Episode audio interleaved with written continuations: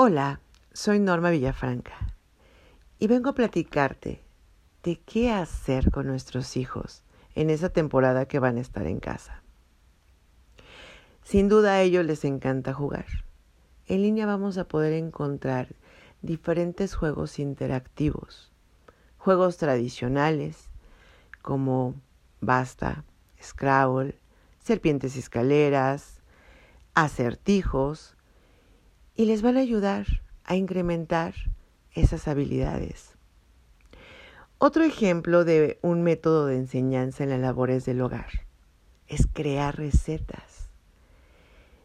Pueden ver tutoriales en donde ellos mismos vayan haciendo sus recetas de cocina, en donde sientan la masa, la harina, el azúcar, que sientan las diferentes texturas de los ingredientes, pero algo, algo básico, que lleven un orden.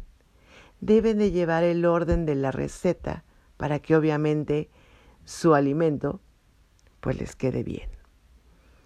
Entonces, esa habilidad de seguir indicaciones se va a ir desarrollando.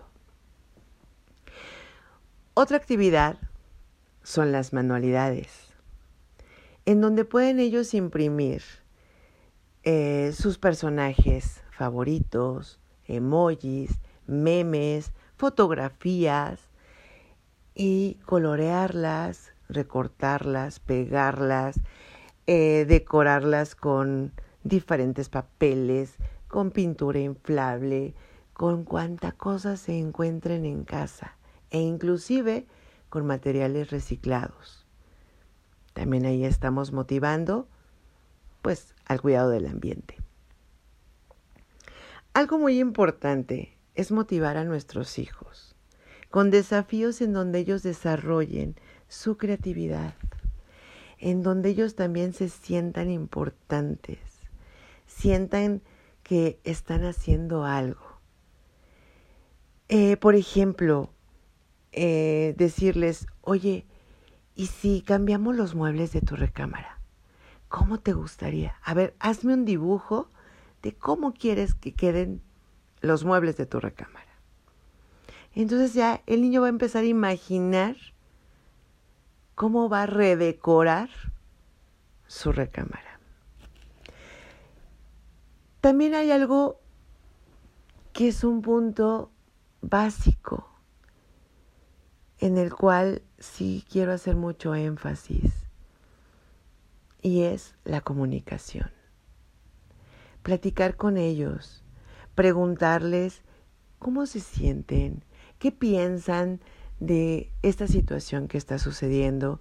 Si ellos tuvieran el poder de decirle a las demás personas qué hacer en estas situaciones, escucharlos, escuchar sus propuestas, para que también nosotros sepamos qué tan informados están.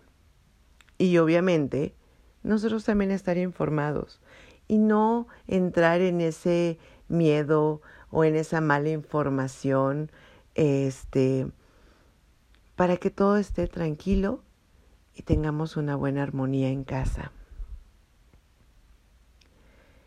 Es importante también pues obviamente tener todas las, las, este, las indicaciones, seguir todas las, el protocolo y que ellos también sepan el por qué se sigue un protocolo, en este caso de salud, de limpieza, para estar bien.